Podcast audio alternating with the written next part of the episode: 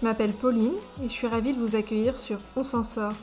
On s'en sort, c'est le premier podcast qui parle d'addiction et de dépendance en toute transparence.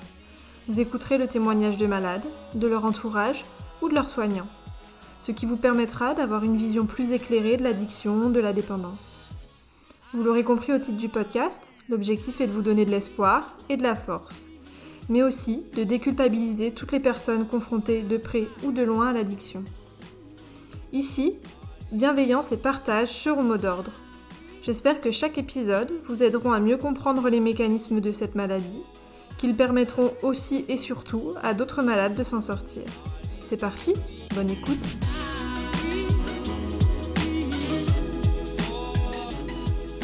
Parfois la vie met sur notre chemin des événements pour nous ramener à la réalité. Alexandra a été confrontée à l'un de ces événements, il y a plusieurs années, quand son addiction au tabac a bien failli lui coûter la vie. Aujourd'hui, elle a gagné son combat contre la maladie et accompagne d'autres malades vers le chemin de la guérison. Pour ce premier épisode hors série, elle a accepté de nous parler de son métier de coach en addictologie. Malheureusement, crise Covid oblige, nous avons été contraintes d'enregistrer cet épisode à distance, ce qui altère forcément la qualité sonore. J'espère que cela ne gênera pas trop votre écoute. Maintenant, place à l'épisode.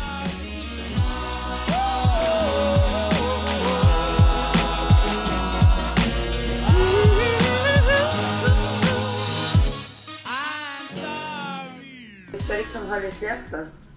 Je suis consultante experte en addictologie, addictologue et tabacologue.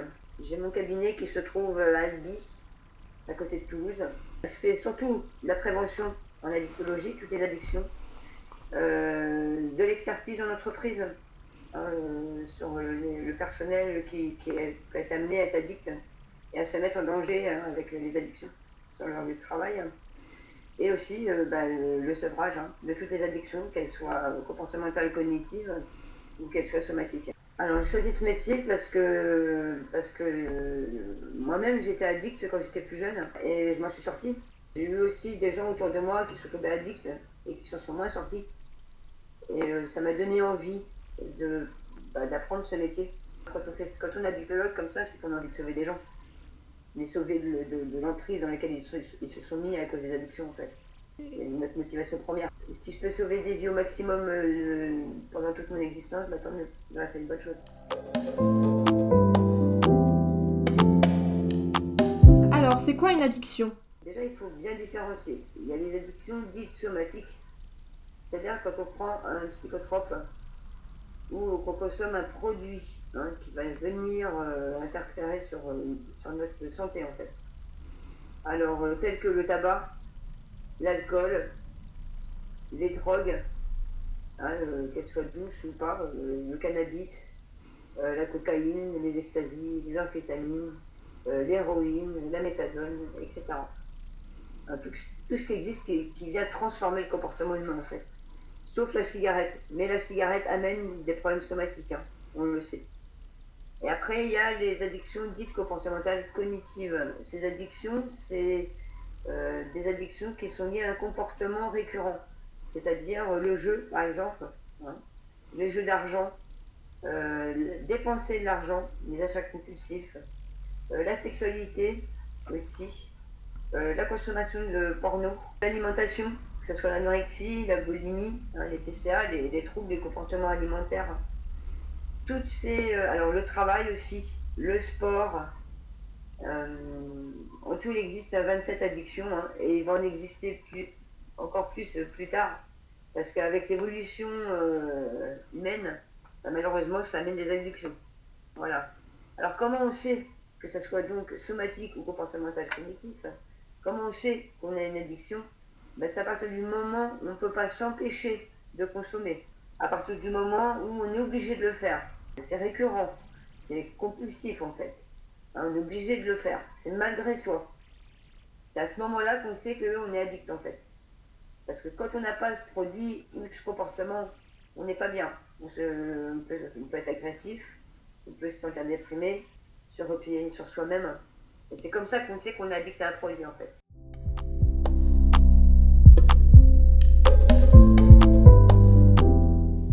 Quels sont les premiers symptômes réels de l'addiction finalement? Euh, Le tabac, en général, on commence jeune. D'accord? Oui. Donc on commence à fumer, on s'en rend pas compte. Et puis jusqu'au jour où, euh, alors, comme toutes les addictions, hein, euh, à partir du moment où on commence à consommer et que bon, on voit bien qu'on consomme tous les week-ends par exemple, c'est la phrase fatidique, hein, c'est je gère. En fait non, il gère pas. Pourquoi? Parce qu'une addiction, c'est- insinueux en fait. Ça s'installe sans qu'on s'en rende compte. D'accord Jusqu'au jour où notre consommation augmente et jusqu'au jour où euh, bah, de se retrouver à fumer 2-3 cigarettes par jour parce qu'on est adolescent et qu'on voulait faire comme les copains, on se retrouve à 20 ans qu'on est obligé de fumer un paquet de cigarettes par jour. Et que si on ne fume pas, bah, on, est, mal, hein, on a des, des- des symptômes de, de manque en fait. Et pour toutes les addictions, c'est pareil. L'alcool, c'est la même chose. C'est insinueux. C'est des apéritifs avec les copains, déjà en famille, parce qu'en famille, euh, c'est normalisé. Arrivé 14-15 ans, euh, c'est fréquent que les adolescents, on les laisse boire un petit verre en famille quand c'est la fête, alors qu'en fait, on ne devrait pas. Parce qu'on on banalise le comportement. Ce comportement est banalisé après quand l'adolescent grandit vers l'adolescence, où là, tous les week-ends, bah, c'est la fête. C'est la fête euh, excédée, hein, parce que maintenant, il y a le binge drinking, hein, c'est le fait de boire le plus d'alcool dans un temps réduit. Donc bien souvent, il tombe en coma éthylique. Et c'est comme ça qu'on se retrouve à 30 ans à être alcoolique chronique, à devenir déjà alcoolique du week-end, et après à devenir alcoolique chronique. C'est-à-dire que le matin, on se lève et on boit. Parce qu'on n'a plus le choix. hein, parce qu'on a aussi des symptômes de manque quand on ne boit pas en fait. Les gens leur recherchent le produit. Et ensuite, de- ensuite pour l'alcool, par exemple, on tremble le matin. Ça, c'est un signe, hein, le premier signe récurrent hein, de l'addiction à l'alcool.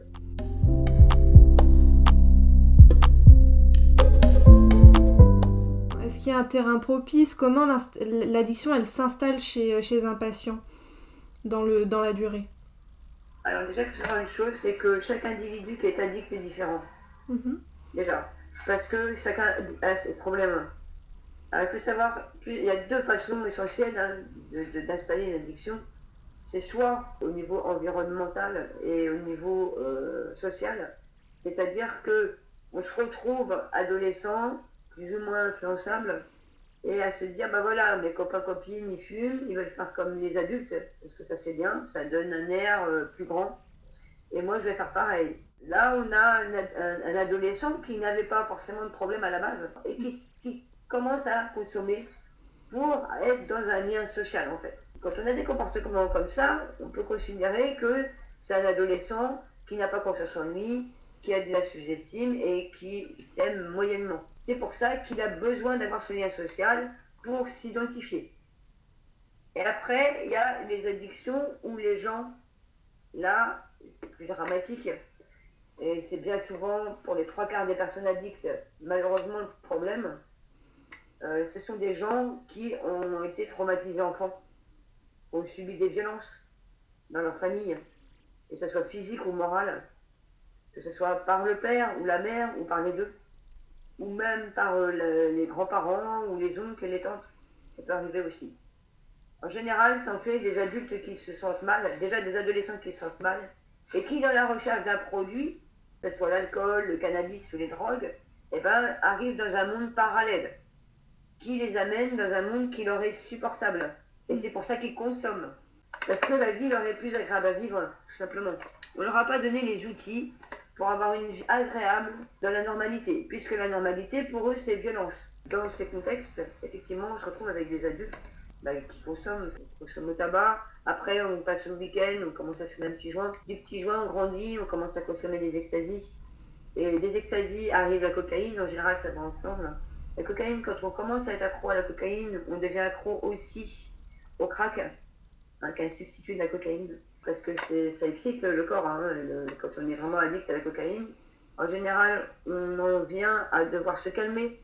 Et pour se calmer, on trouve l'héroïne, que d'abord on fume, et qu'après on prend en injection. Voilà comment euh, une addiction, par exemple, sur, un- sujet, peut, dévier au drame. hein. Pensez bien que de prendre de l'héroïne, euh, même les autres drogues avant, hein, au préalable, euh, bah, c'est pas bon pour la santé ni pour la psyché. hein.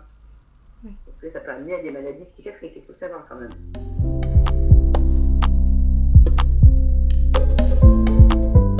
Une fois que l'addiction est installée, bien installée, quelles sont les clés pour pouvoir s'en sortir? La clé numéro un, c'est sortir le patient du déni. Parce que bien souvent, une personne addicte est dans le déni. Pour elle, euh, il est plus facile d'être dans le déni que de se battre pour s'en sortir. Parce que l'addiction est plus forte qu'elle, en fait, quand on sait ça. Ensuite, la personne, il faut qu'elle soit consciente qu'elle doit être aidée. Et à partir du moment où cette personne a pris conscience qu'il faut qu'elle se fasse aider, là déjà, on a gagné euh, moitié du travail. C'est une maladie. Les addictions sont une maladie, hein, qu'elles soient somatiques ou comportables, cognitives, qu'elles viennent toucher le somatique, hein, c'est-à-dire les maladies euh, comme les cancers, etc. Ou alors le comportemental cognitif qui amène des problèmes de diagnostic de la santé mentale, comme euh, la dépression, la bipolarité, la schizophrénie. À partir du moment où la personne a décidé de se faire aider, en général, elle va voir un addictologue ou un consultant comme moi, hein, un consultant expert en addictologie et coach. Avec mes patients, je suis coach parce que il faut tout changer en fait. Quand on gère une addiction avec quelqu'un, il faut prendre tout en considération. Il faut prendre son environnement, donc il faut changer son environnement. Il faut prendre en considération le diagnostic par rapport à sa santé mentale et le soigner, le traiter, traiter l'addiction, c'est-à-dire la dépendance, comment elle est installée, à quel degré elle est, à quel degré de toxicité on est. Est-ce que c'est de la polyaddiction ou de l'addiction seule? Polyaddiction, c'est quand on a plusieurs addictions. Ah, bien souvent, les gens, ils ont une, deux, trois, quatre, voire cinq addictions en même temps. Il faut prendre effectivement tout en considération et amener la, personne dans, un changement, son propre changement, vers le bien-être moral et physique. Et ça, ça demande tout un travail. Par exemple, une personne qui est alcoolique, à partir du moment où elle veut se faire sevrer, déjà, il faut savoir son taux de dépendance. Une fois qu'on a ça, on sait où l'amener. C'est-à-dire, est-ce qu'elle va aller en cabinet et puis euh, être, amenée à avoir un protocole de soins mis en place spécifiquement pour elle pour pouvoir être sevrée? Ou alors, on considère, moi ça m'arrive bien souvent, de considérer que la pathologie chronique est trop importante. Et là, je travaille en pluridisciplinaire et j'envoie mes patients en cure directement. En sous des cures qui durent à peu près euh, un mois à deux mois, ça va dépendre de la personne, surtout toujours de, toxicité. Et ensuite, elle est envoyée en post-cure. Hein, moi, j'y tiens absolument à ça. Parce que la cure ne suffit pas en elle-même.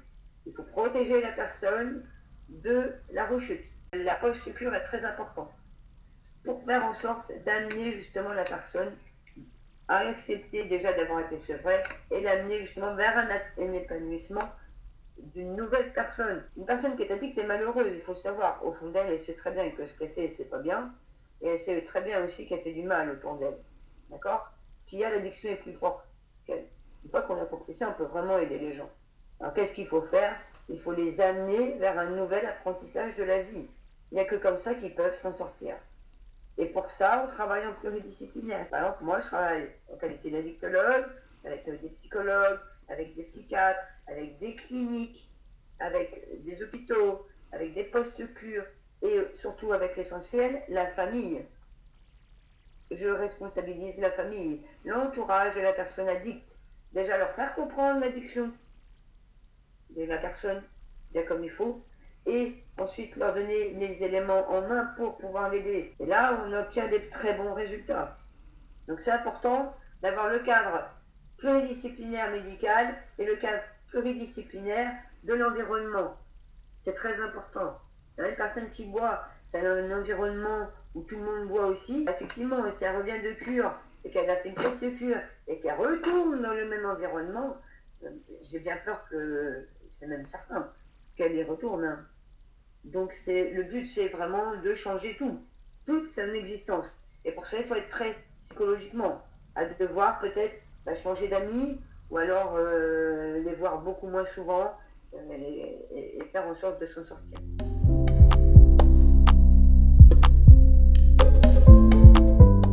de l'entourage. Euh, comment l'entourage peut aider un, malade à s'en sortir ou ne serait-ce qu'à sortir cette personne du déni dont on parlait tout à l'heure? Je vais prendre l'exemple du paquet de cigarettes.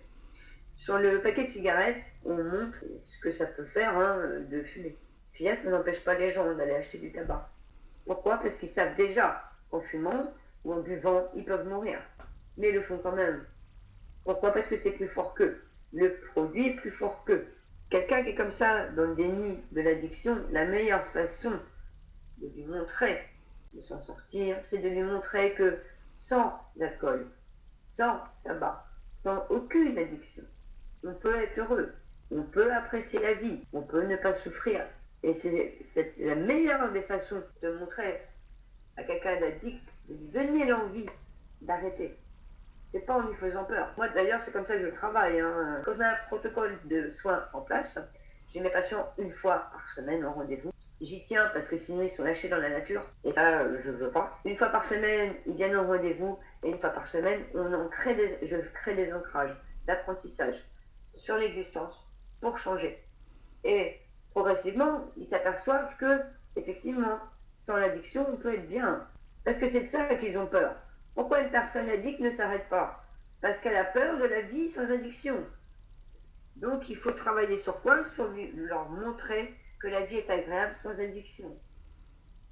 Ça ne sert à rien d'avoir peur.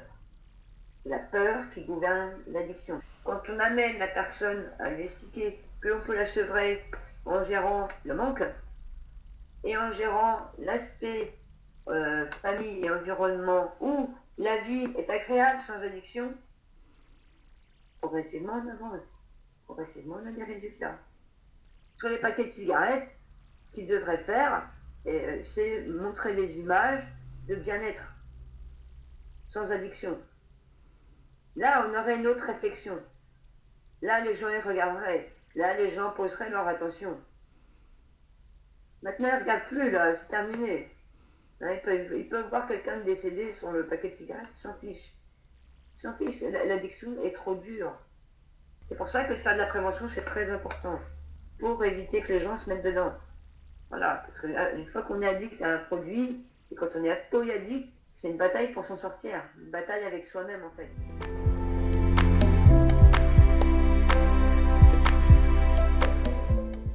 Justement, euh, vous parliez de prévention. Selon vous, qu'est-ce qu'on devrait tous mettre en place pour euh, éviter de, nous-mêmes tomber dans l'addiction ou qu'un de nos proches tombe dans l'addiction? Le tabac, l'alcool, les drogues, les adolescents les consomment parce que c'est à la mode. Je ne veux pas faire de la prévention en leur faisant peur, parce que ça sert à rien. Hein. Même sur un sujet qui n'est pas dit, la peur ne sert à rien. Ils le savent déjà aussi, eux. Hein. Par contre, on peut leur montrer que c'est plus un phénomène de mode. Comme si c'était has-been un peu. C'est comme ça qu'il faut les faire réfléchir. Moi, je vois, j'ai ma fille, elle a 14 ans, elle a des amis qui ont le même âge qu'elle et tout ça. Ils trouvent ça démodé. Et c'est très bien que les nouvelles générations trouvent ça démodé. Parce que ça a tellement été un phénomène de mode. Hein, dans les années 80, euh, Marlboro, par exemple, c'était le cowboy avec les chevaux sur les stands dans les foires expo. C'était une mode. Ça faisait bien, c'était, ça faisait partie de la mode, d'un geste, une gestuelle de mode. Boire, c'est pareil. Se droguer, c'est pareil. Quand on va, euh, les jeunes vont dans les festivals, etc c'est à la mode de se droguer. Il faut arriver au niveau préventif à faire passer ça comme quelque chose de démodé. Parce que c'est ça qu'il faut faire. Changer l'image. L'alcool, c'est une image festive. L'image, en plus en France, on n'est pas gâté pour ça. C'est une culture presque. Hein. Déjà, pour changer ça, je peux vous dire que ça va être costaud. Il faut arriver à faire comprendre aux adolescents que euh, l'apéro euh, tous les week-ends chez les parents euh, et que tout le monde sort un petit peu sous à la fin, c'est pas tip-top quoi. Il faut faire réfléchir sur l'état sur lequel ça amène. Moi je vois ma fille, elle a 14 ans, bon, elle va travailler tout ça maintenant, ben, elle n'a pas envie que ça lui arrive quoi. Oui, parce que je pense que le message il est là, c'est que ça peut arriver à tout le monde en fait. Oui, ça coûte cher en plus. Ça coûte cher, et comme ça coûte cher, ça amène à faire, pour les gens qui n'ont pas les moyens, hein, soit parce qu'ils ne travaillent pas, ou soit parce que euh, bah, leur travail ne leur permet pas de dépenser 600 euros qu'ils les là-dedans. C'est comme ça qu'on devient fin du trafic. Hein, les petits dealers, tout ça qu'on voit, euh, souvent ils ne travaillent pas. Hein, c'est pour se payer leur consommation en fait. À la base, on les voit comme des dealers, mais en fait, ils sont mal eux. Oui, c'est ça pour se payer leur consommation. C'est leur propre addiction qui les a un petit peu euh, embrigadés dans cette situation. Et eh oui. C'est ça en fait, hein. ça pousse à la délinquance.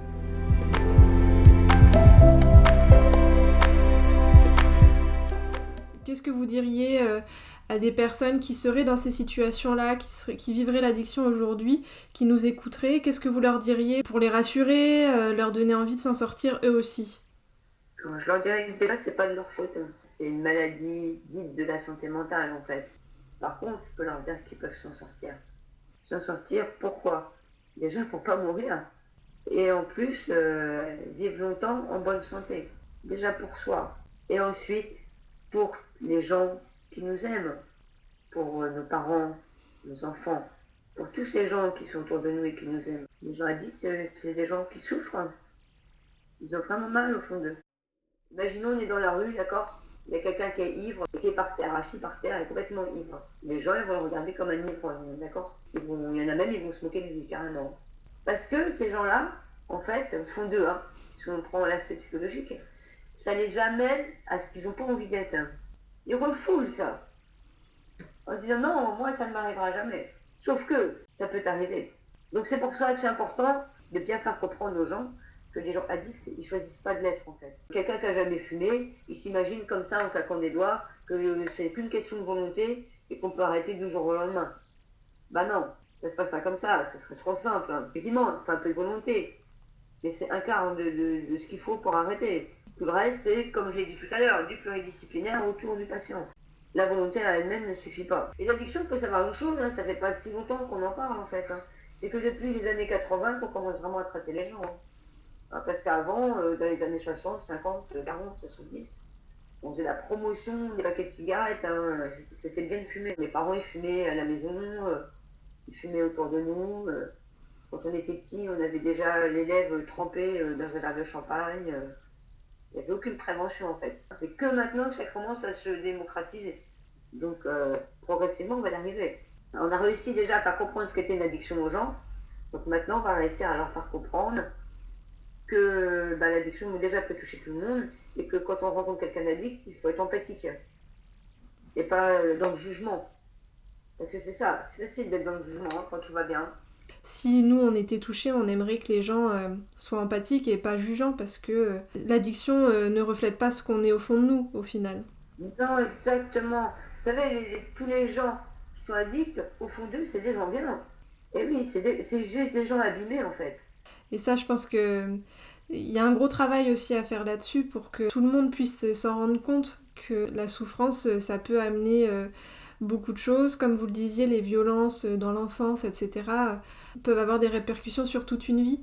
Donc euh, c'est un problème global au final qu'il faut traiter et, surtout euh, c'est pas parce que aujourd'hui on est malade qu'on le sera encore demain. On peut tous s'en sortir et justement si on commence à avoir un, un éveil collectif autour de ça, euh, on aidera de plus en plus de personnes à se sortir de leur addiction et j'espère aussi qu'on empêchera plein d'autres personnes de tomber dedans également. Quoi. Je travaille sur ça tous les jours. Quoi. Et eh oui. Tous les jours, de faire comprendre aux gens que moi, moi je suis contente parce que dans mon réseau, dans les gens que je sois, que la vie a mis sur mon chemin, j'arrive à leur faire comprendre. Donc c'est très bien. Ah, parce que même les gens addicts, il y en a qui ont ignorance de savoir que c'est une maladie. Ils pensent juste que, euh, en fait, euh, ben, ils sont pas rien. Imaginons, on est d'une bonne famille, d'accord mhm. On est addict. C'est honteux. C'est pour ça qu'il existe des réunions anonymes ou des coups de fil anonymes, hein, comme moi j'ai un réseau aussi comme ça, où euh, on peut appeler anonymement. Hein. Ils ont ils savent bien qu'ils ont un problème, hein, on le sait, à la maison justement d'avoir ce problème. Que nous on leur fait comprendre que justement, c'est pas de leur faute. Et qu'ils ont effectivement une pathologie une maladie. Et que cette maladie, bah, comme toutes les maladies, elle soigne. Voilà. La problématique qui peut se poser, c'est qu'il faut à la fois travailler sur la personne qui est addicte, donc lui faire comprendre hein, sa pathologie, mais aussi sur la famille, mm-hmm. son entourage proche. Parce que lui-même, son entourage proche peut lui être jugeant. Donc, c'est comme ça, je prends moi en consultation la personne addicte, et après une à une chaque personne du contexte familial. Comme ça, moi déjà, j'écoute ce que chacun a à dire et ça me permet, moi, de savoir pourquoi la personne est addicte et ce qui ne va pas dans son addiction. Et après, on met en place tout ce qu'il faut pour que chacun des individus ait les clés en main pour aider la personne addicte. Et ça marche. Ça marche, vraiment. Est-ce que vous avez un mot de la fin, quelque chose que vous, euh, voulez ajouter pour conclure? Ah oui, je veux bien. Euh, je vais dire une chose, c'est que je suis très passionnée par mon métier. J'aime vraiment ce que je fais. Chaque jour, je me lève et je pratique mon métier dans l'espoir de sauver des gens. Je sais que je ne peux pas tous les sauver, parce qu'il y en a trop. Mais au moins, ceux que je vais pouvoir sauver dans ma vie, je serai heureuse de l'avoir fait. Un grand merci à Alexandra pour son authenticité et pour l'ensemble des informations qu'elle nous a transmises. J'espère que ce premier numéro hors série vous aura plu. Si c'est le cas, n'hésitez pas à le partager autour de vous, à vous abonner au podcast pour ne louper aucun nouvel épisode et à me donner plein d'étoiles pour faire grandir On s'en sort. Si vous avez des questions ou si tout simplement vous souhaitez témoigner, contactez-moi sur la page Facebook ou Instagram d'On s'en sort ou sur contact.onsensort.gmail.com. Je vous retrouve dans deux semaines pour un nouveau témoignage. Prenez soin de vous, à très vite si vous avez besoin d'aide ou d'écoute ou d'informations, vous retrouverez l'ensemble des numéros verts à votre disposition dans les descriptions de l'épisode.